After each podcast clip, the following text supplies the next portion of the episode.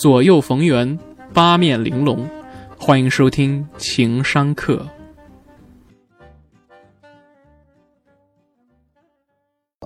A.K.A 开卷七分钟，老有朋友呢在直播里边呢问你博叔一个词儿，外圆内方，说怎么样做一个外圆内方的人？好了，今儿个教程来了，手把手的。什么叫外圆内方呢？您看过那铜钱吗？外面是圆的，里边是方的。外边圆的呢，让人以为啊他是好亲近的，笑不唧儿的，乐呵呵的，给人没有什么。距离感的感觉，这样的话呢，很多事儿办起来方便点儿。见面三分情，伸手不打笑脸人，所以呢，惹的麻烦比较少。很多人臭着个脸，拽着个二五八万似的，很多时候在底层还没混出来的时候就被 打压了。所以呢，先得啊懂得这个生存的艺术。但是呢，他也不是让你啊逮人就笑，那是个傻子，而是呢，你笑该笑的人。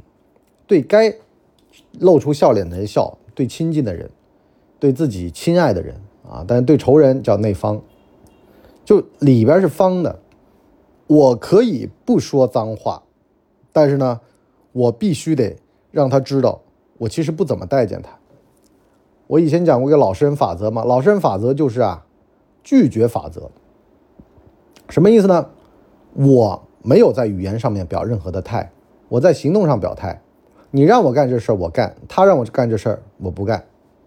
而且，他说：“文博呀，你就好心好心。”你说没空。他说：“他都帮你干，那你自个儿心里没数吗？”就达到这个程度，打直球，也别跟他拐弯抹角了。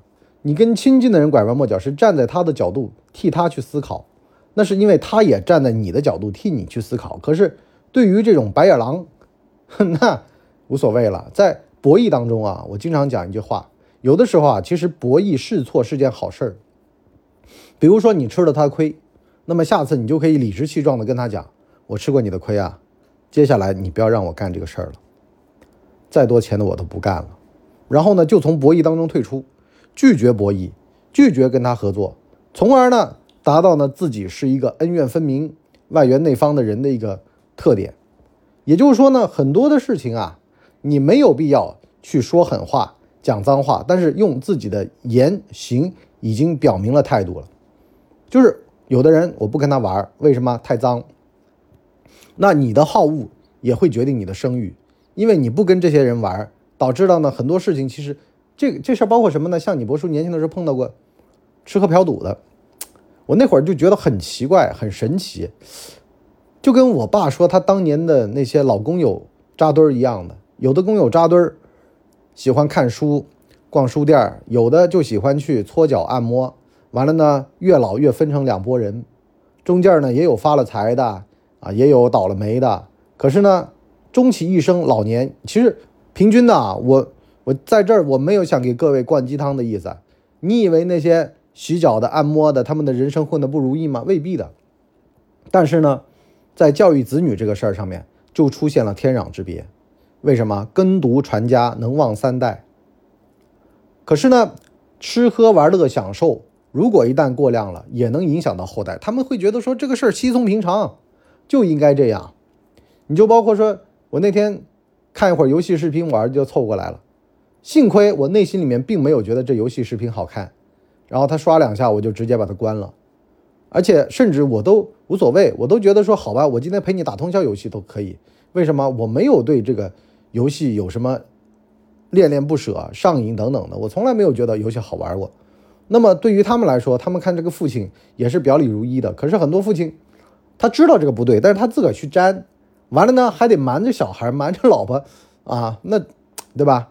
恶习未必在你活着的时候对你造成不好的影响，但是会向你的子孙流传。所以呢，哎呀，我看怎么讲讲偏了，外圆内方啊，再回来。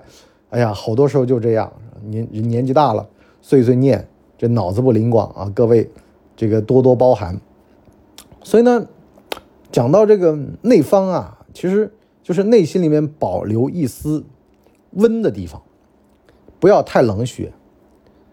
你可以有九十九斤反骨，再加一斤的血肉，人这个一斤的血肉才让别人辨认出来的你的辨识度就这一斤的血肉，你对谁有血肉，你对谁有温情，你对谁有温度，这非常关键，得对自己该亲近的人有温度。但是这九十九斤反骨必须得让外面的人说，哎，他那是有屏障的，不要轻易的去靠近他。你博叔在社会上打混这么多年啊，有一个非常经典的理论，就是呢人际关系拉开论，不要走太近。一般呢有好几种情况，第一种呢多年不联系的老朋友啊、老同事啊、这个老同学啊，轻则结婚要份子钱，重则问你要钱投资开公司。我老婆前几天就跟我说这么一个事儿，说有个老同事，然后我说你你们公司的投资基金，要不然试试呗？啊，他说私人的，我说私人的，我说首先这朋友多年没联系了是吧？他说对，我说其次是不是上来就给你吹嘘远景这个非常的好呢？他说是的，我说那那你就说没钱啊？我说本来也没钱。最后还没钱就好了，啊，他说为什么呢？我说就是多年不联系，突然联系，他惦记你点啥呢？你们都没有来往，都没有所谓的契约，甚至是这种人情的往来，你怎么知道他的脾气？他怎么知道你呢？那这样是最放心的。坑啊，要坑半熟不熟的，所谓的大数据杀熟，实际上杀的都是半熟不熟。懂平台规则的不会被杀，不懂平台规则的会被杀。但是呢，半懂不懂的，因为不懂平台规则的，他来一次被杀了，他就马上走了，因为他跟你没有什么感情。就这种半有感情、没有感情、上不上下不下，你说没有关系吧？当年也曾经同窗过。你说多有关系吧？这么多年也没联系了。好了，他杀你起来啊，眼睛都不眨的。他弄完了，他还有一套逻辑自洽的。他说。我跟他这么多年的这个关系了，是不是这么点钱，他会跟我计较吗？我现在又不是说，只不过说我现在是那个了嘛，对不对？我要是那个那个的呢，啊，他不就那个那个了吗？啊，他也不是就图着我那个那个了之后，完了他能那个那个吗？那现在投资有风险，入行需谨慎，我又不是没跟他说过。好了，杀熟杀的这么理直气壮，就这种半生不熟，所以呢。勇敢的拒绝，打直球，直接讲没钱，啊，你就包括像你博叔，我也碰到过，我真的多年的好朋友，我真的抹不开面子，我就直接，你要多少？来来来，那个三七二十一，我给你除一除，弄一弄，我就自个儿兜里面有多少钱，我说我给你，完了呢，你当投资也好，你当什么都好，完了你忘了好了，也没跟我没关系，我也不会问你要。你倒霉了什么了？你下次也别问我借了，因为呢就这么点了，什么意思啊？很多时候外圆内方，所谓的内方就是里边是有规矩的、有原则的。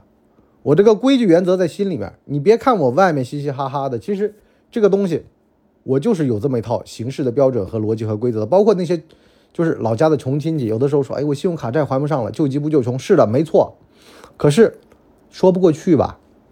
那么也打个折，一两千的。是不是？哎呀，我兜里就这么点吃饭的钱了。你也知道我老婆管得严啊。完了呢，先给你打过去，完事儿，这辈子也不用再联系了，你也不用再主动联系他了，他们也反正以后也不会再想到你了。有的时候，一点钱就是一段关系，那你为什么要拉这段关系呢？对不对？有的时候断了就断了。如果说他想修复这段关系，他会回来的。当然了，有朋友就说这太悲观了吧，博叔啊，人生的底色是这么悲观的吗？我告诉你啊。喜剧的内核是悲剧。你要想把人生过成快乐的喜剧，那么你注定要先把这个悲放在头上。就是我的底色是悲的，我看任何东西我都没有很好的期待感，反而能获取很好的最终结果。相反，你要是把它期待的很好、很高，期待值拉满，那不好意思了，真出点什么状况，那就是你自个儿咎由自取，你自个儿在那臆想出来的。好了，我们。人生的外圆内方逻辑，上半集就先聊这么多。我们下半集呢，跟各位聊啊，这个原则在哪儿，底线在哪儿啊，这个边界在哪儿，这三个事儿。我们情商课下半集再见，拜拜了您嘞。我们的节目每周七天，每天更新一集。如果您还觉得不够听的话，可以去听《谋略的游戏》，现在已经更新到第三季。我们全网都叫干嘛播客。感谢您的收听，我们付费下半集再见。